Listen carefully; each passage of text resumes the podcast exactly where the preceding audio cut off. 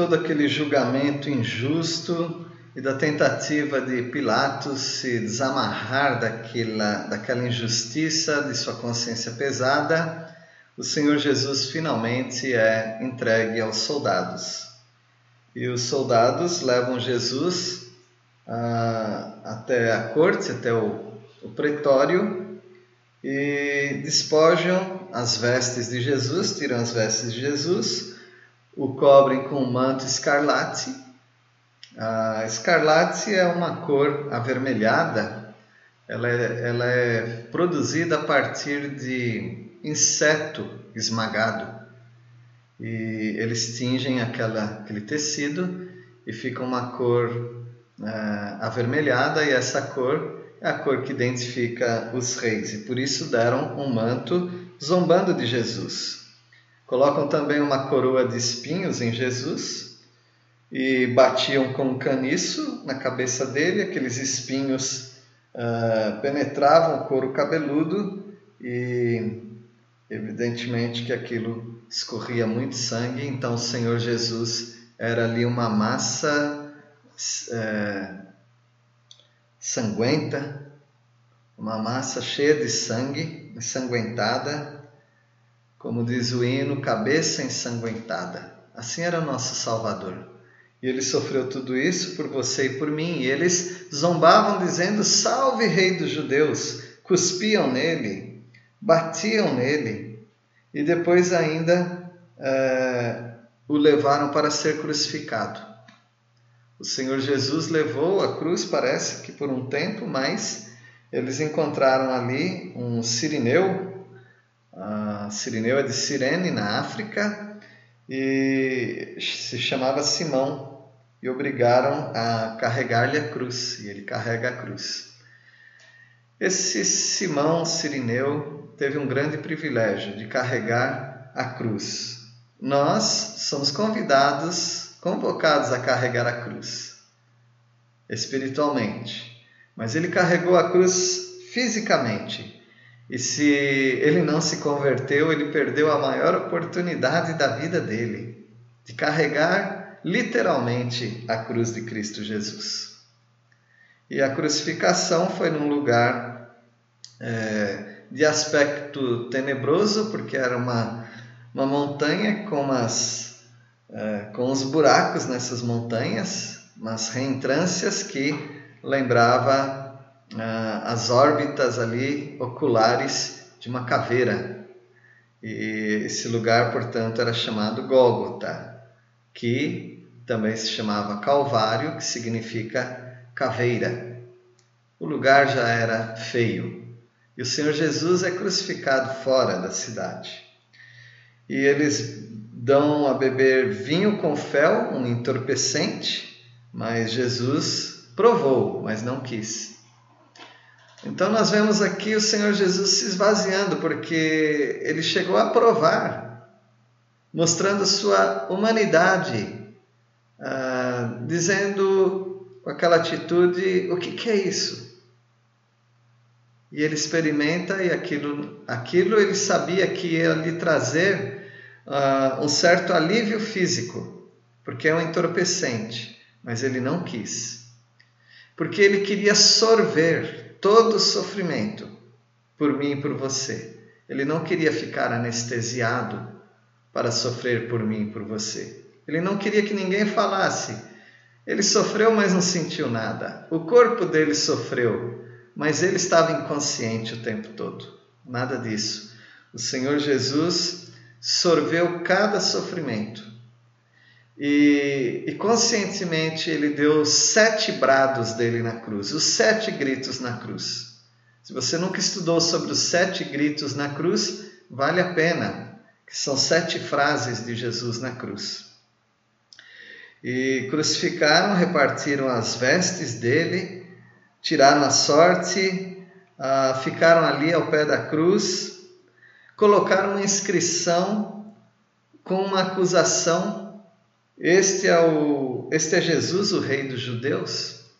Essa inscrição é mencionada em Colossenses, que o nosso escrito de dívida foi pregado na cruz. O, os criminosos eles tinham a inscrição do seu crime ali. E o crime de Jesus era este: ser o rei dos judeus. Até disseram para Pilatos mudar aquela inscrição, mas Pilatos não quis mudar. Ele disse: O que eu escrevi, escrevi.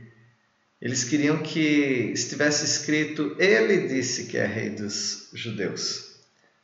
E o Senhor Jesus é crucificado com os criminosos, um à direita, um à esquerda, e as pessoas passavam por ali e zombavam de Jesus, eh, desafiando-o a descer da cruz, se ele de fato é Deus, se ele de fato é filho de Deus. E também as autoridades religiosas diziam mesmo, disse que ele salvou tantas pessoas, e agora, salve-se a si mesmo. É rei de Israel? Então desça da cruz, creremos nele. Quem sabe dizendo, desça da cruz, ó rei. E aí nós vamos é, entrar no seu reino. O reino já estava postergado, adiado. E eles não fariam parte desse reino se eles não se convertessem ao Senhor. E toda aquela zombaria, aqueles impropérios, uh, os ladrões também diziam. Antes de pensar que um ladrão era bom, outro era mau, não, os dois eram maus. Os dois também é, praguejavam contra Jesus. É verdade que um se arrependeu. Isso mostra a graça do Senhor. E o Senhor Jesus fica ali desde a hora sexta até a hora nona, quando teve trevas. Talvez ele tenha ficado das nove horas da manhã até três horas da tarde, mas as trevas foram as três últimas horas de Jesus ali na cruz. Sobre toda a terra estava aquela escuridão. Aquilo já era um sinal para as pessoas notarem que ele é o Filho de Deus. Na hora nona, às três horas da tarde, o Senhor Jesus clama: Eli, Eli, lama sabachthani. Salmo 22, versículo 1. Deus meu, Deus meu, por que me desamparaste? Ele carregava os nossos pecados. Deus teve que se desviar porque ali havia pecado, não dele, mas os nossos. E alguns do que estavam ali ouvindo diziam: ele chama por Elias. A palavra de Deus diz: Maldito todo aquele que for pendurado no madeiro. Então o Senhor Jesus estava ali, era um maldito. E Deus via essa separação por causa dos nossos pecados. E alguns ainda insistiam que ele estava clamando por Elias, o profeta. Aí alguém pegou uma esponja, embebeceu de vinagre, colocou na ponta de, um, de uma vara de um caniço e deu a beber.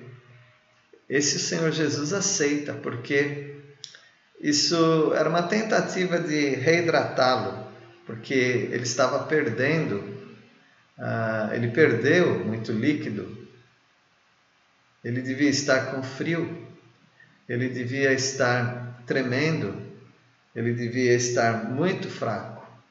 Senhor Jesus fez isso por você e fez por mim. E os outros falavam: Não, deixa, vamos ver se Elias vem salvá-lo. E aí Jesus, com grande voz, ele entregou o Espírito. Ele disse que ninguém tiraria a vida dele, mas ele voluntariamente daria a vida. E o véu do santuário se rasga em duas partes, de alto a baixo. Agora era um véu muito alto, muito grosso e pesado. E mostrando daquela altura ele se rasgando, então isso mostra que não eram homens que tinham feito aquilo, mas o próprio Deus. A terra tremeu, fenderam-se as rochas, abriram-se os sepulcros, muitos corpos de santos que dormiam ressuscitaram. E saindo dos sepulcros, depois da ressurreição de Jesus, entraram na Cidade Santa e apareceram a muitos. Depois da ressurreição de Jesus, depois de três dias, aí sim eles apareceram para a cidade. Devia ter sido uma experiência assustadora e ao mesmo tempo maravilhosa. Jesus deixou a sua marca, ele ressuscita e ressuscita outros. Claro, esses outros iriam morrer também, novamente. Mas eles foram ressuscitados num sinal de que ele venceu a morte, Jesus. E deu um exemplar aí para o que vai acontecer no futuro.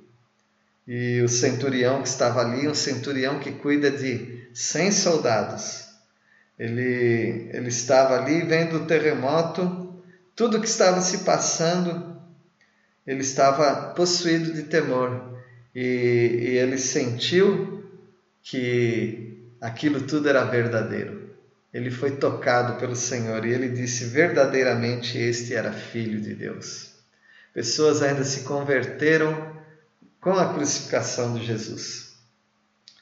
E muitas mulheres estavam ali, estavam observando de longe. E elas estavam seguindo Jesus desde a Galileia. E elas serviam a Jesus.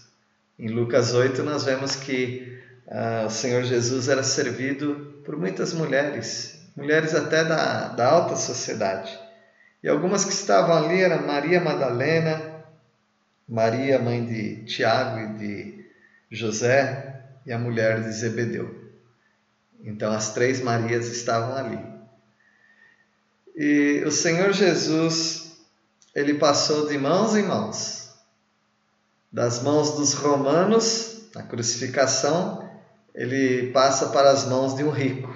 Versículo 57.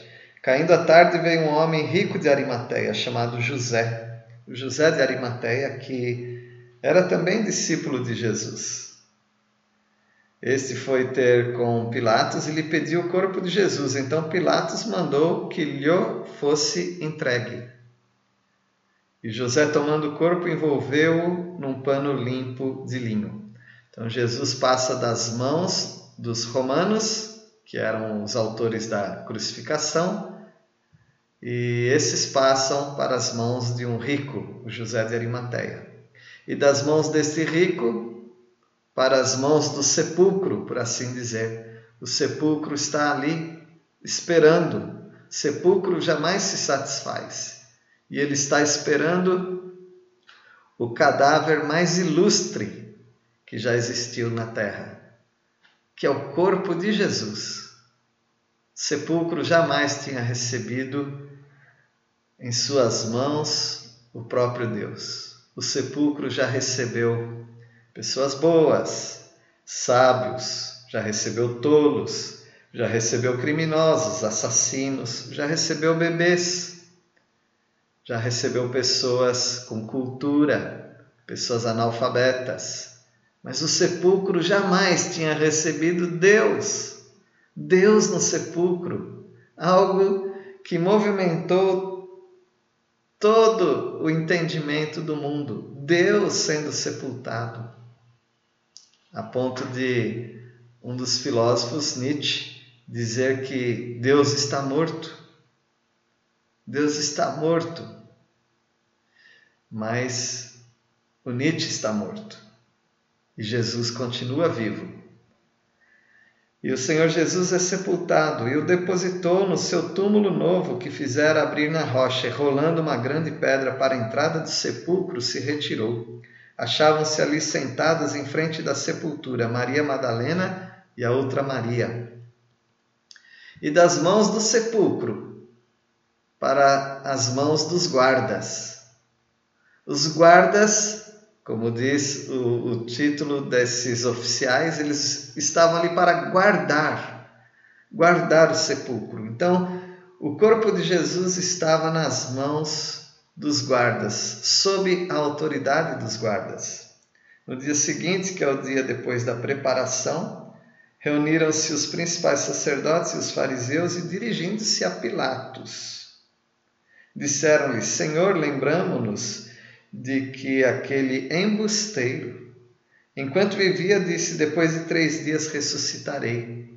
Chamavam Jesus de embusteiro, vigarista alguém que falou e de repente vai acontecer algo naquele sepulcro e vão roubar o corpo dele e, e todos vão acreditar que ele ressuscitou. Então, o pedido dos principais sacerdotes e os fariseus para Pilatos era este: Ordena, pois, que o sepulcro seja guardado com segurança até o terceiro dia, para não suceder que, vindo os discípulos, o roubem e depois digam ao povo: ressuscitou dos mortos, e será o último embuste pior do que o primeiro. Ou seja, aí ele vai conseguir aquilo que ele queria, discípulos mesmo depois de morto. Disse-lhe Pilatos: Aí tendes uma escolta, ide e guardai ao sepulcro como vos bem parecer, ou como bem vos parecer. Pilatos, portanto, deu aquela escolta, emprestou aqueles guardas para que o sepulcro fosse guardado.